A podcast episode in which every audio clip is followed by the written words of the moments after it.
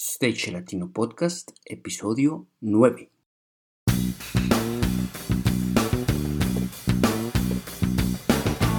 Si eres técnico, ingeniero, diseñador, productor o gestor de eventos y espectáculos o quieres desempeñarte en cualquiera de estas áreas, este es tu podcast. Stage Latino es el programa en el que hablamos de todo lo relacionado con la planeación, producción y puesta en marcha de eventos y espectáculos a nivel profesional.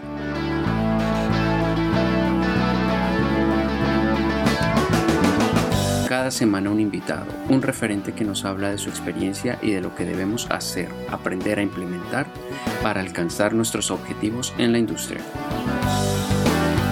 Y recuerda que para acceder a todas las herramientas y contenidos gratuitos de esta tu plataforma, solo hace falta registrarte en stagelatino.com. Y sin más, comencemos.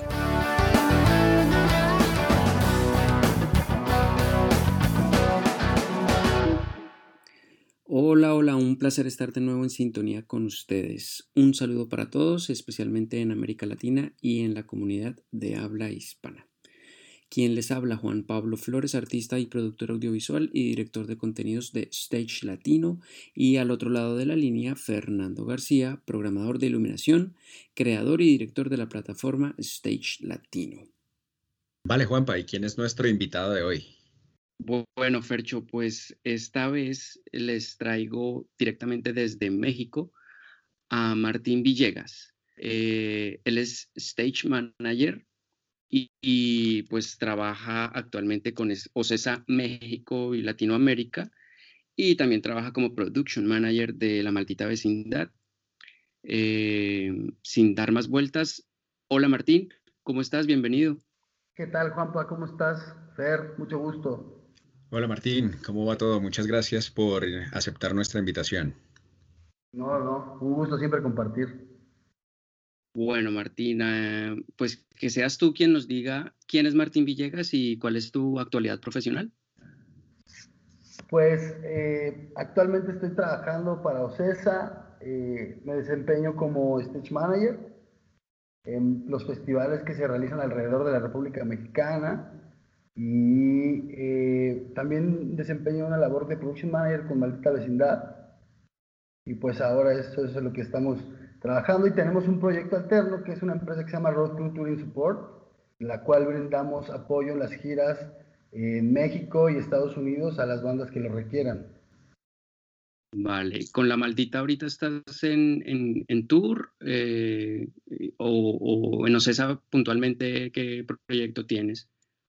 Pues eh, en Ocesa tenemos unos festivales en puerta eh, que arrancamos aproximadamente en septiembre. Ahorita estamos en la preproducción, que son eh, los festivales Tecate. y tenemos otro que se llama Flow Fest, que es completamente de reggaetón.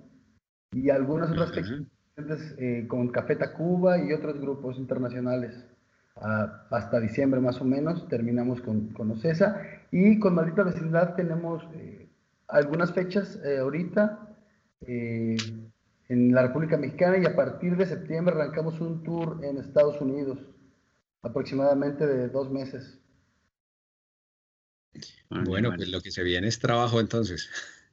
Sí, sí, pues siempre el segundo semestre se pone más cargado de trabajo. Claro, eh, pasa en, toda nuestra región, ¿no? Em, Martín, ¿y cómo llegaste a trabajar en la industria? ¿Cuál fue ese primer show eh, ya con el cargo de stage manager? Pues en la industria arranqué aproximadamente cuando tenía, no recuerdo si 16 o 17 años, por unos amigos que no tenían eh, pues técnicos que les ayudaran. Yo tocaba la batería y pues me fui con ellos a hacer unos shows y a partir de ahí empecé a trabajar. Eh, mi primer show como stage manager fue, uy, ¿qué será? Fue en un festival que se llamaba Prudence Fest, eh, en un inmueble que se llama Pepsi Center acá en México, y eran aproximadamente 14 bandas. Eh, ese recuerdo fue en el 2000, ahorita te digo, como en el 2004, como en el 2004, 2005, más o menos. Ok, y para ese primer show como stage manager, ¿cuánto tiempo había transcurrido desde que empezaste? Aproximadamente 3, 4 años. Ok, fue muy rápido también.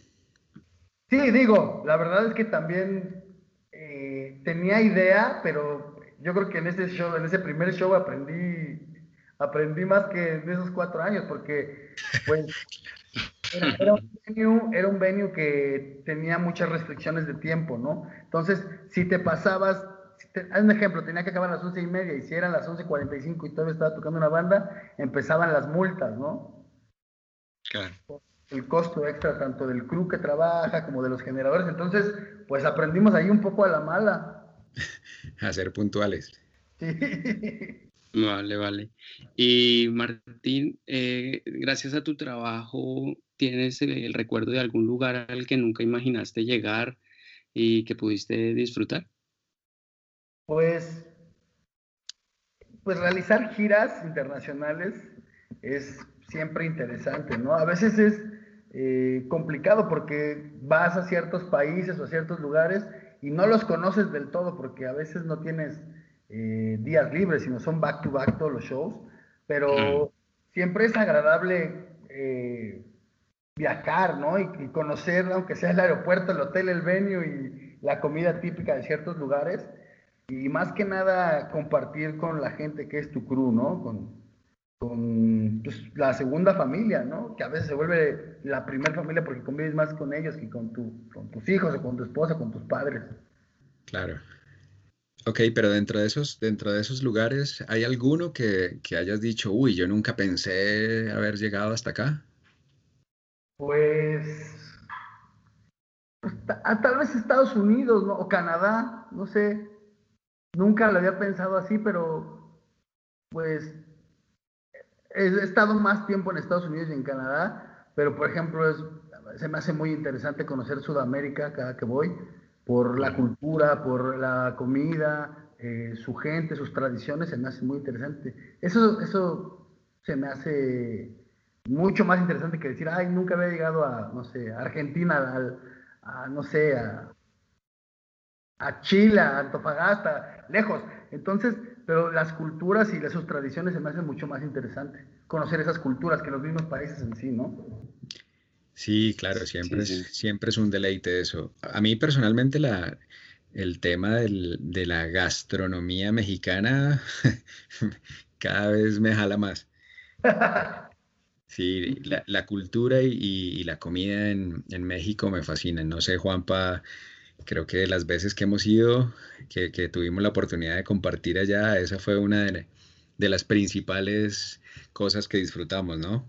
Es bello, es bello. Yo mm, las veces que, he ido siempre me traigo un pedacito de México en, cualquier souvenir porque de verdad que, hay una explosión de, sabor, de color, de, alegría, porque también eh, su gente con, quienes hemos eh, cruzado pues el camino eh, pues personalmente cuando, cuando lo he hecho ha sido siempre muy gratificante. Sí, la verdad es que México es uno de los, de los destinos que siempre quiero volver a visitar.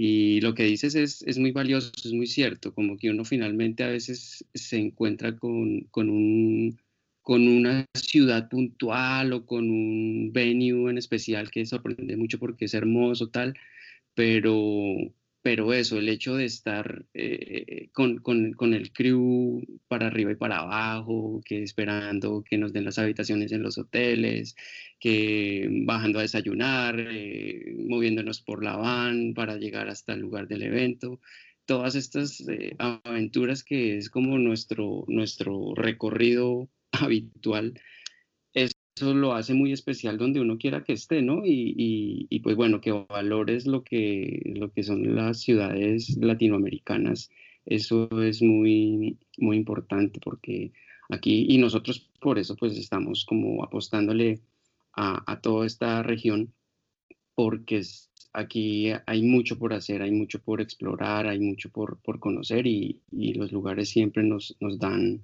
eh, las gracias, ¿no? Cuando vamos y visitamos y hacemos un buen show, la gente, el público, es, es muy chévere. Sí, sí, la verdad que sí. Martín, mm, hay mucha gente que no, que no entiende muy bien cuál es la diferencia entre un production manager, un stage manager, eh, incluso a veces hasta un tour manager. Eh, ayúdanos a definir exactamente cuál es el cargo de stage manager, cuáles son las funciones dentro de un equipo de trabajo. Pues eh, a mí, por ejemplo, en Ocesa me toca checar todo, pues que el escenario esté bien montado, con seguridad de entrada, ¿no? Eh, el área de rigging que me permita tener un espacio cómodo para desempeñar el show, para desenvolverlo, ya que, eh, un ejemplo, en el pasado Corona Capital que hicimos en la ciudad de Guadalajara, yo tenía aproximadamente 28 racers de diferentes medidas, alturas, más todo el equipo de, estaba Temi Impala, estaba Phoenix, eh, OMD, todos sus cases eh, de sus equipos de trabajo. Entonces, eh, tengo que encargarme de que al momento que cae la pantalla, el backdrop, todo eso, me deje un pasillo de servicio, la entrada y la salida. Eso, verificar mi número de racers, del backline, las áreas de monitores, las áreas de iluminación, las áreas designadas para cada grupo que, por ejemplo, también Pala requería un área especial para láser, un área especial para eh, video, todos sus servidores de video. Entonces, eh, esas son como las, las cosas que tienes que estar verificando, ¿no? Los puntos de rigging para el sidefield. Hay grupos que te dicen que no quieren el sidefield, entonces dejar todo, eh, por ejemplo, en llantas para que sea lo más práctico estar cambiando, porque cada grupo tienes que estar cambiando todo el escenario, ¿no? O sea, unos te piden un subsnake de un lado, eh, me tocó grupos que te pedían en vez de stage left, monitores te lo piden en stage right, entonces dejar todos los servicios eh, listos para que no tengas problemas en, en, el desarrollo del show. Básicamente tu trabajo es la coordinación de todo eso. Es correcto, sí, y coordinar, por ejemplo, por medio de un par de crew chiefs, a las cuadrillas de entrada y de salida de los racers.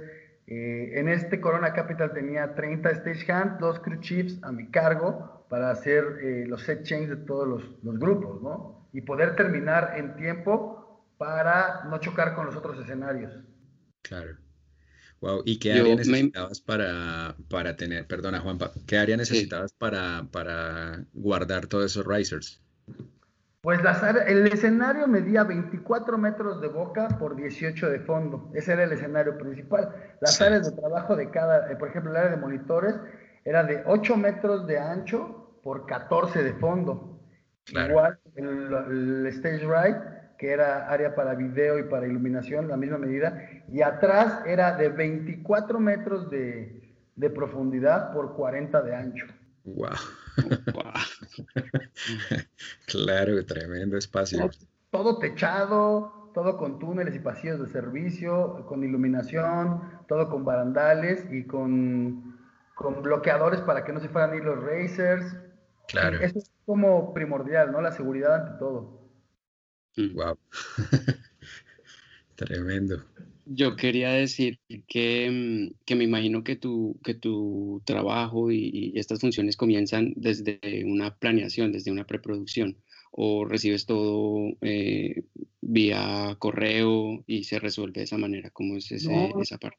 Por ejemplo, eh, pues el Corona Capital, te digo, es, es, un referente para mí porque fue un festival pues exhaustivo, ¿no? Y muy grande eh, ese festival lo está, fue en mayo y lo estamos empezando a trabajar desde diciembre, todo. Entonces, nos juntábamos desde producción, los diferentes stage managers, el encargado de audio, el encargado de iluminación, el encargado de video, el encargado de corriente, íbamos checando todos los requerimientos que tenía cada grupo. Por ejemplo, eh, en mi escenario, que era también Pala, solicitaba cierto tipo de servicios con cierto número de, de camlocks y cierto número de voltaje, todos diferentes, ¿no? O sea, un servicio eh, administra eh, abastecía a los láseres, otro en front of house que abastecía todo su sistema de audio, Entonces teníamos que estar checando y teníamos que ser muy meticulosos con cada grupo que tenía. Ahí en ese festival tuvimos ocho grupos por escenario, en los dos escenarios principales, y en la carpa tenía creo que 10, pero eran más DJs. Entonces, eh, teníamos que ser súper cuidadosos eh, en todo lo que requerían, porque algunos te pedían radios, algunos te pedían eh, tanques de CO2 para sus efectos, racers de cierta capacidad porque le cargaban mucho peso a los racers. Entonces, teníamos que ser bastante cuidadosos en todo lo que se iba a requerir a la producción, porque al final de cuentas la producción nos entregaba todo y nosotros le regresamos lo que necesitábamos a la producción para que ellos negociaran a fin de cuentas con los grupos. Mm. Claro, eh, Martín, una, una aclaración. Eh, cuando tú hablas de servicios, ¿es eh, generadores eléctricos o los cuadros de distribución? No, servicios nos referimos a la cantidad de energía que requieren por cada punto, porque en monitores, por ejemplo, te piden 50 amperes a 120 volts. Ok y en Camlock, ¿no? Y hay otros que se pueden pedir eh, en C-Form a 220. Entonces, eh, nosotros, bueno, el encargado de, energía lo que hizo fue que hizo un tripack de un mega y a partir de eso colocó eh, transformadores para distribuir toda la energía. Wow. Tremendo. Ok, buenísimo, muy claro. Y, y pues me imagino que te has enfrentado a situaciones difíciles Cuéntanos cuál es la formación que has buscado para, resolver estas cosas y poder desempeñarte mejor en tu cargo. Pues ahorita ya hay como sistemas de educación y escuelas acá en México para pues hacerte realmente un profesional como tal, ¿no? O sea, eh, me refiero a la formación académica. Pero pues cuando yo empecé en esto, la verdad es que había una escuela y nada más. Entonces, eh, mucho de, lo que se ha aprendido ha sido en el camino, eh, compartiendo con otros compañeros, ¿no? que esa creo que es eh, la base, la piedra angular de, poder cultivarte ¿no? y educando con esto. Y pues ahora, por ejemplo, nos ha tocado chicos que estamos muy eh, comunicados. Por ejemplo, la empresa que tengo, que se llama Road Crew, está con SAI, tiene un convenio y hacen prácticas con nosotros, nos los llevamos a ciertos shows y les enseñamos pues lo que no les enseñan en la escuela, ¿no? Que es la, el trabajo real en el campo, ¿no? Porque en la escuela les dan mucha teoría y todo esto, pero si no tienen una manera de practicarlo, la verdad es que nunca lo van a poder desarrollar al 100. Entonces nosotros les damos la oportunidad de poder desarrollar su conocimiento y que vayan formándose como profesionales en el campo. Mm. Claro, eh, Martín, pero hay una, hay, un, hay una carrera específica eh, para producción de eventos o hay cursos de stage manager, de tour manager, de production. Eh, ¿Cuál es esa formación que, que nos brinda esas escuelas en México? Mira, eh, la primera escuela que, hubo acá en México de eso solamente era ingeniería en audio, masterización y bueno, como esas cosas. Eh, ahora hay universidades eh, privadas, ¿no? como el Claustro, como el TEC, que tienen carreras de producción de eventos. tienen, sus módulos los he visto y, y pues están un poco alejados de lo que realmente requeriría eso, ¿no? Porque te enfocan a veces más a patrocinios, otras cosas que realmente un production manager técnico no se encarga, ¿no? Pero, eh, pues una vez que, eh, se hacen las prácticas o que invitan a profesionales también a, dar pláticas, pues se van dando cuenta de lo que realmente eh, es la carrera, ¿no? No tanto, pues, el temario que les dan. Pero hay algunas universidades que sí dan producción de eventos. De stage manager no he visto absolutamente nada, más que eh, cuando salen a hacer prácticas y se forman como módulos, ¿no? Pero ya en las prácticas, no en aulas. Claro, pero aún así tú tienes eh, unos cursos específicos. Eh, ¿Esos los tomaste ahí mismo en México o tuviste que ir a algún lado? Sí, acá en México, todos fueron en México y bueno, trabajando en algunos shows con Albornoz, ¿no? Que ya estuve invitado, con Rolly Garbalosa, pues es como lo que te comento, entre, entre colegas, entre compañeros, compartiendo pues ciertas técnicas que ya pusieron ellos en práctica y tú las, las implementas a tus sistemas de, trabajo, ¿no? Y pues hasta ahora eso es lo que más ha funcionado. Cursos he tomado de otras cosas, como por ejemplo de componentes electrónicos, de RF, eh, no sé, de protección civil, que es una reglamentación acá, cursos de primeros auxilios también, eh, cómo manejar cierto tipo de materiales, porque no es lo mismo tratar de apagar un generador que se está prendiendo con diésel a un cableado con corriente eléctrica, ¿no? Entonces, ya hay que estar como, como súper informados y, ¿cómo decirlo? Pues capacitados para enfrentar cualquier contingencia. Claro. Claro, y es que en tu, en tu área es importantísimo saber de las otras áreas para poder entender el lenguaje de todo lo que está sucediendo. Entonces, sí creo, eh, tú me corregirás eh, o ustedes que piensan, pues que uno en este cargo puntualmente como stage manager es importante eh, eso, formarse como en, en, otras áreas, como lo que estás hablando de RF, como hacer algo, cosas de audio, entender protocolos de iluminación, lo de la corriente, riesgos profesionales que lo llamamos también, o riesgos laborales en Colombia.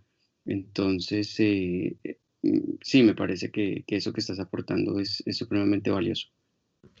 Sí, por ejemplo, eh, en varios festivales me ha tocado que, por ejemplo, en el Flow Fest, muchos de los artistas de, reggaetón llevan pyro, eh, flamas, estar como súper enterado y, y, en el entendido de que deben llevar materiales con retardante, ¿no? Por ejemplo, no puedes estar llevando cualquier tipo de papel para, para los streamers, debes de mm. tener eh, extintores de polvo químico, de alón, o sea, de todo tipo tienes que estar súper capacitado porque al final de cuentas tú eres el encargado de ese, de ese lugar, ¿no? Y, y, hay mucha gente que está bajo tu responsabilidad y si tomas una mala decisión o no reaccionas en tiempo y forma, pues eso puede ser súper peligroso. Igual eh, los sistemas meteorológicos, ¿no? Tener en cuenta cuáles son los rangos del aire, la probabilidad de lluvia, cómo vienen los vientos, ¿no? O sea, tener tus materiales, estaciones meteorológicas, aplicaciones digitales para estar monitoreando todo este tipo de situaciones. De acuerdo. Y, y hablando precisamente de eso, Martín, ¿podrías eh, contarnos cuáles son eh, los programas y las aplicaciones eh, e, incluso, e incluso equipos que utilizas para, para desarrollar tu actividad? Mira, en México yo ocupo una herramienta, bueno, una página que es muy confiable, que es del Servicio Meteorológico Nacional, de la Comisión Nacional de Aguas, que se llama Radar Meteorológico, y te da, o sea, tú pones en qué ubicación estás, y te, y te dice cómo está el pronóstico y cómo ha estado eh, el mismo día en tres años anteriores, ¿no? O sea, cómo se ha desarrollado. Okay. como aplicación inmediata, ocupa una que se llama OneDive, que es igual un sistema meteorológico internacional. Y, y de herramientas, eh, por ejemplo, en OCESA contamos con estaciones meteorológicas que, que se llaman DAVIS, que son inalámbricas, coloca, tienen anemómetros, colectores pluviales, colectores de radiación, eh, de, eh, direccionalidad del viento, todo esto. Entonces tú tienes una este, eh, estación meteorológica inalámbrica abajo en tu, en tu, lugar de trabajo, en tu oficina, y la estás checando, la programas y pues la puedes poner a 40 kilómetros por hora, que es como un estándar que estamos checando cuando empiezan mantenidos, y te manda alertas o te manda alertas directas al celular si es que no estás en ese momento ahí. Wow, interesante. Y, específicamente para tu trabajo en escenario, eh, ¿qué, nos recomiendas para, para, el, para las personas que, desempeñan tu labor?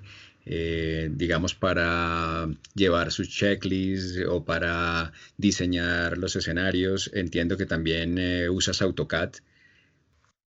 Sí, pues eh, utilizamos AutoCAD, eh, otra herramienta que se llama SketchUp, en la cual en la escala 1 a 1 podemos ir eh, checando de los decks, ¿no? y el número de racers para medir más o menos, calcular cuál es el área de trabajo que se requiere para poder desarrollar el festival sin problemas de aglomeración o de tráfico atrás, ¿no? Entonces, pues eso es primordial, revisar todos tus, tus contrarredes. Eh, mira, básicamente es la preproducción, siempre es lo que yo he aprendido a lo largo del tiempo que llevo trabajando en esto. La preproducción es básica para que todo salga excelente, porque ya estando el día del show, ya no puedes hacer absolutamente nada. O sea, si te faltó un material y estás en un estado en el que es imposible conseguirlo, pues tienes que solucionar con lo que está y muchas veces eso puede eh, repercutir directamente con el grupo o con la activación que vayas a, desarrollar, ¿no? Pero la preproducción es la base de, todo éxito de un festival, eso lo tengo muy claro.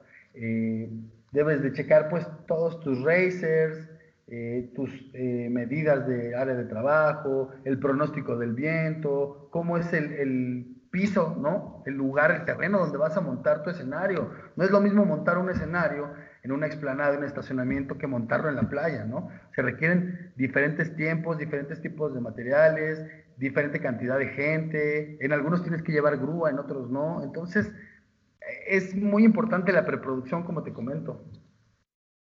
Claro, claro. Eh, pues precisamente hablando de, checklist, me gustaría que, dirigiéramos un poco la conversación está claro que, esto es un trabajo colectivo, que esto es un trabajo en equipo y miráramos un poquito esas personas que son claves al momento de recibir un escenario. ¿Tú cuál es eh, ese checklist que organizas para verificar ese momento? ¿Cuáles son las personas en las que te apoyas y, cómo, cómo ejecutas para probar y rodar el show? Pues mira, primero necesito verificar pues que tenga todo mi crew completo, ¿no? O sea, principalmente necesito un encargado de front of house, un encargado de monitores, un encargado de iluminación y un encargado de video. Eso como en las áreas eh, para darle soporte a los encargados de cada área que vienen de las bandas, ¿no?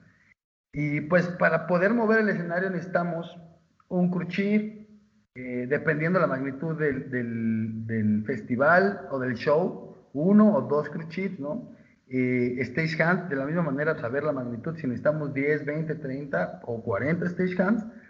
Y algo que a mí se me hace muy, muy clave es eh, dos patch master, ¿no? Para los servicios de entrar y salir, que la tengan súper clara, porque como les repito, cada que cambias de grupo, pues cambias completamente el escenario. Entonces, debe de ser gente que la tiene súper clara y dividir el trabajo, porque eh, he aprendido también que no está bien cargarle eh, de trabajo a alguien porque a final de cuentas llega un momento que revientan, ¿no? Que, Colapsa.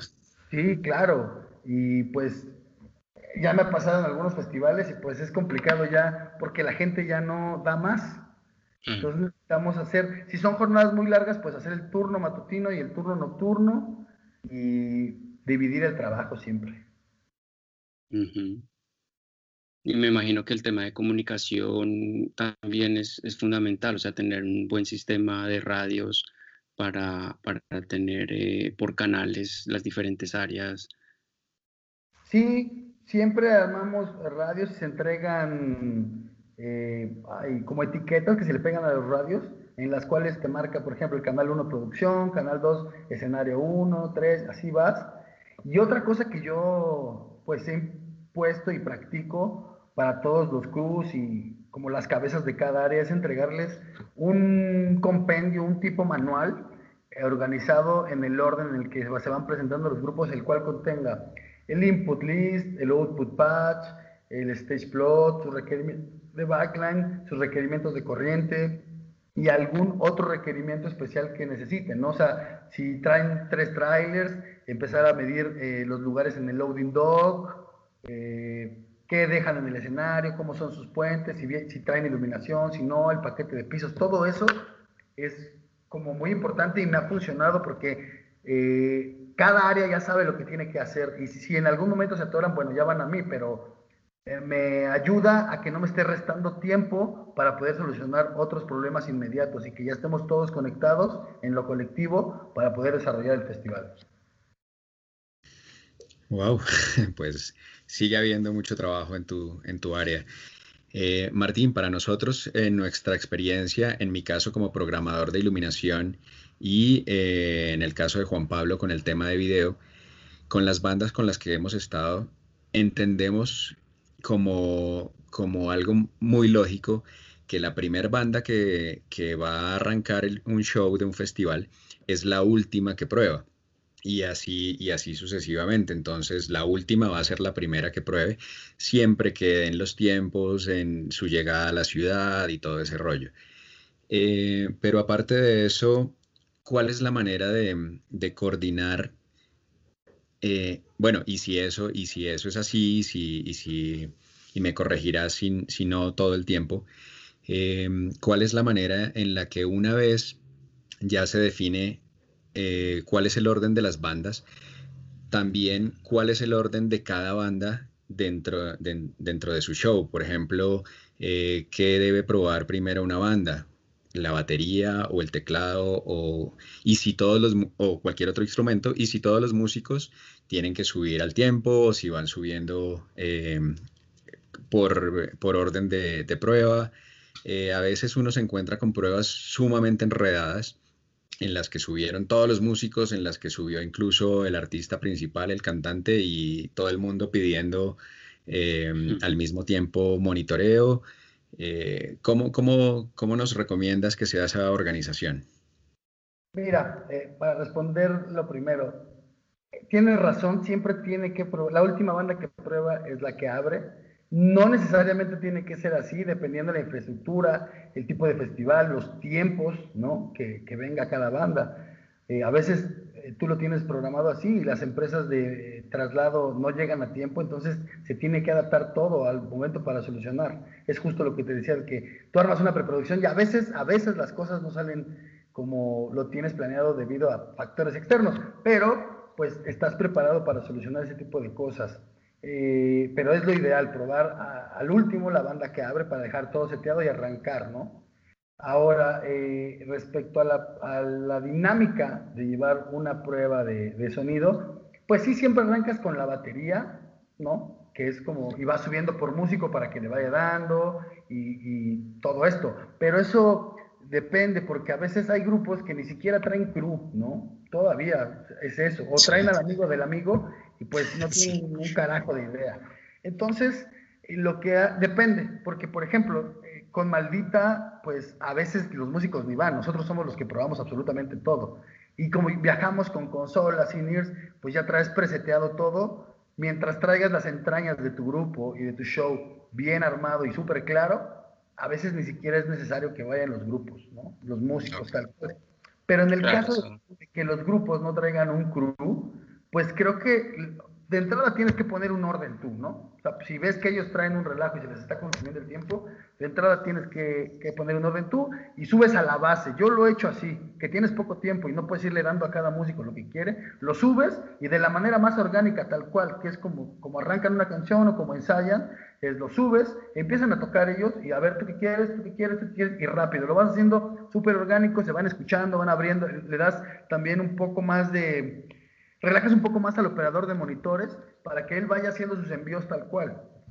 Pero creo que lo mejor es hacerlo súper natural y orgánico y que ellos le vayan dando y a mí me ha funcionado. O sea, a veces, una vez eh, en Playa del Carmen estábamos en el Riviera Maya Fest y pues se subió un grupo que eran como 14, ¿no? Entre metales y percusión y dos teclados y todo. Y pues no daban una a su gente con la que traían y en como en 15 minutos terminamos la prueba porque a ver, batería, ¿batería para quién? ¿Para todos? Ok, todos, y así, entonces lo van afinando y es mucho más eh, natural y fácil para todos desarrollar un soundcheck así, en mi experiencia.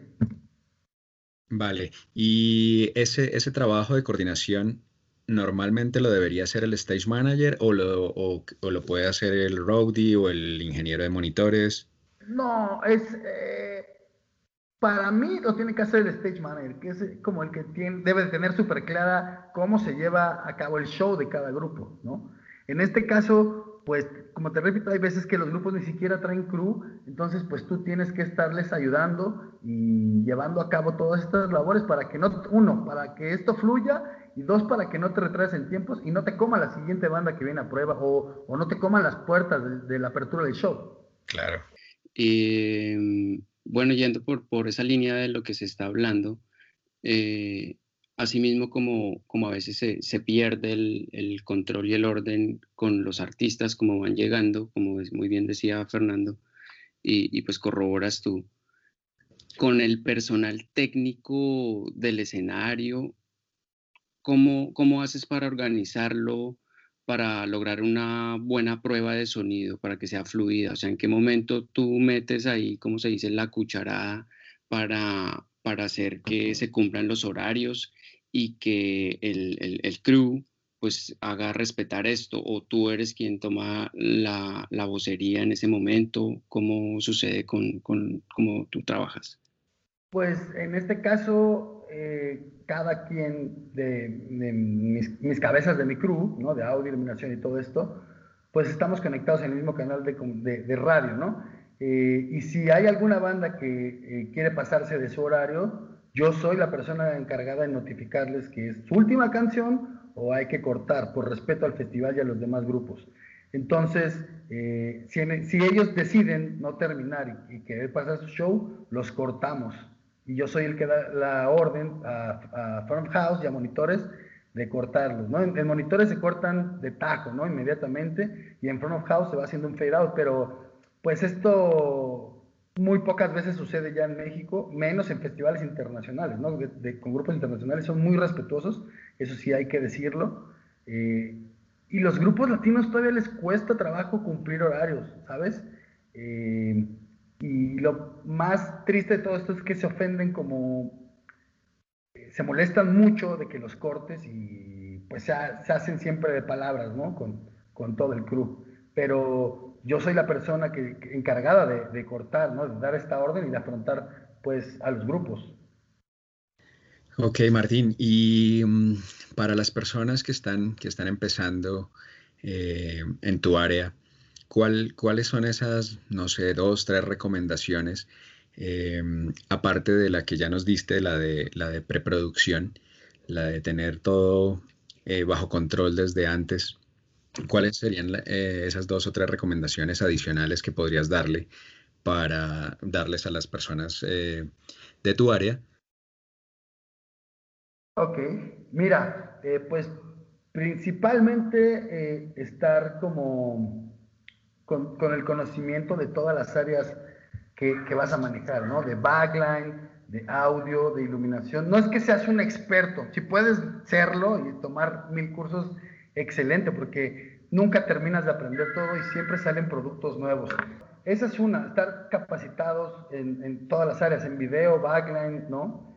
La otra es eh, tomar capacitaciones y sobre materiales, eh, regulaciones de protección civil, eh, de materiales inflamables, verificar que tus cableados pues, de corriente estén bien, ¿no? no que estén todos torcidos y que sea un riesgo y eh, pues tener una comunicación siempre, siempre con, con todo tu crew. Bueno, Martín, qué, nutritiva y, e interesante ha sido la conversación hasta este momento. Ya estamos pues acercándonos hacia el final de, de la entrevista y sí me gustaría como, como que nos contaras un poquito qué es lo que estás haciendo con, con tu empresa. Tú, es, es Road Crew, ¿no? Road Crew Touring. Sí, Road Crew Touring Support. Ok. ¿Y tú, ustedes hacen eh, soporte para qué puntualmente? Mira, nosotros nos encargamos de proveer a las bandas de crew, ¿no? Lo que requieran, si requieren roadies, un guitar tech, un drum tech, si requieren un operador de front house, de monitores, de iluminación, de video, stage manager. Y eh, también, em, pues tenemos equipos en renta, ¿no? Consolas, in-ears, backline, y pues armamos como toda la logística para los tours, ¿no? Eh, por ejemplo, el año pasado tuvimos, eh, Simple Plan nos buscó para poder ayudarles con el backline, porque pedían un backline muy específico y equipos, por ejemplo, de, de ellos solamente ocupan Sennheiser y nosotros somos como distribuidores de esa marca en México y tenemos como pues todo el roster de equipos, ¿no? Para Kendrick Lamar que enviamos a, a, un festival que se llama eh, Pal Norte, creo que fue en, en, en Monterrey. Y entonces, así muchos grupos para Bad Bunny, y les damos asesoría, por ejemplo, de ciertos rangos que no se pueden ocupar en México. Y eso es básicamente a lo que se dedica Road Crew. Básicamente a resolver lo que sea que necesite la banda entonces. Y para el tour. Qué bien. Bueno, muy interesante. Aquí vamos a poner obviamente los, eh, los links donde te podemos encontrar y donde eh, cualquiera de, de nuestros escuchas puede puede encontrarlos. Claro, gracias. Sí, precisamente sí, si nos, si nos recuerdas esos canales donde podemos seguirte y, ver tu trabajo, eh, que quede también al aire chévere. Pues sí, mira, en, Instagram estamos como Rod Crew TS, en Facebook como Rod Crew, y pues ahí pueden encontrar como toda la información y todo el trabajo que hemos realizado. Vale, ¿y tus redes personales, Martín? Eh, de Instagram es eh, Martín Sonidero con Z. Y de Facebook es igual Martín Sonidero con Z, Martín Villegas Sonidero. Vale, vale, pues los dejaremos en las notas del programa. Pues Martín, nada, eh, muchas, muchas gracias por, por, aceptar nuestra invitación, por acompañarnos en esta ocasión, que no va a ser la única, esperemos. Y, y nada, pues un fuerte abrazo desde Colombia. Igual para ustedes, gracias Juanpa y Fernando por esta oportunidad de compartir con toda la comunidad. No, muy bueno que estés en, esta frecuencia de Stage Latino y pues nada, ya eres parte de la familia. Eh, esperamos poder tener ese, ese otro espacio para que nos compartas más de tu conocimiento. Pues muchas gracias a ustedes y les mando un abrazo. Abrazo. Gracias, Martín. Hasta luego. Chao, chao. Es así como hemos llegado al final de este episodio. Gracias por escucharnos y referirnos con tus colegas y amigos. Si te ha gustado el programa, nos harás muy felices con una calificación de 5 estrellas en iTunes o un me gusta y comentario en stagelatino.com, Evox, Spotify o en cualquiera de las plataformas donde nos escuches. Y recuerda que para acceder a todas nuestras herramientas y recursos gratuitos, el único requisito es estar registrado como usuario en stagelatino.com. Nos escuchamos la siguiente semana con un nuevo invitado de alguna de las áreas de nuestra industria. Hasta la próxima.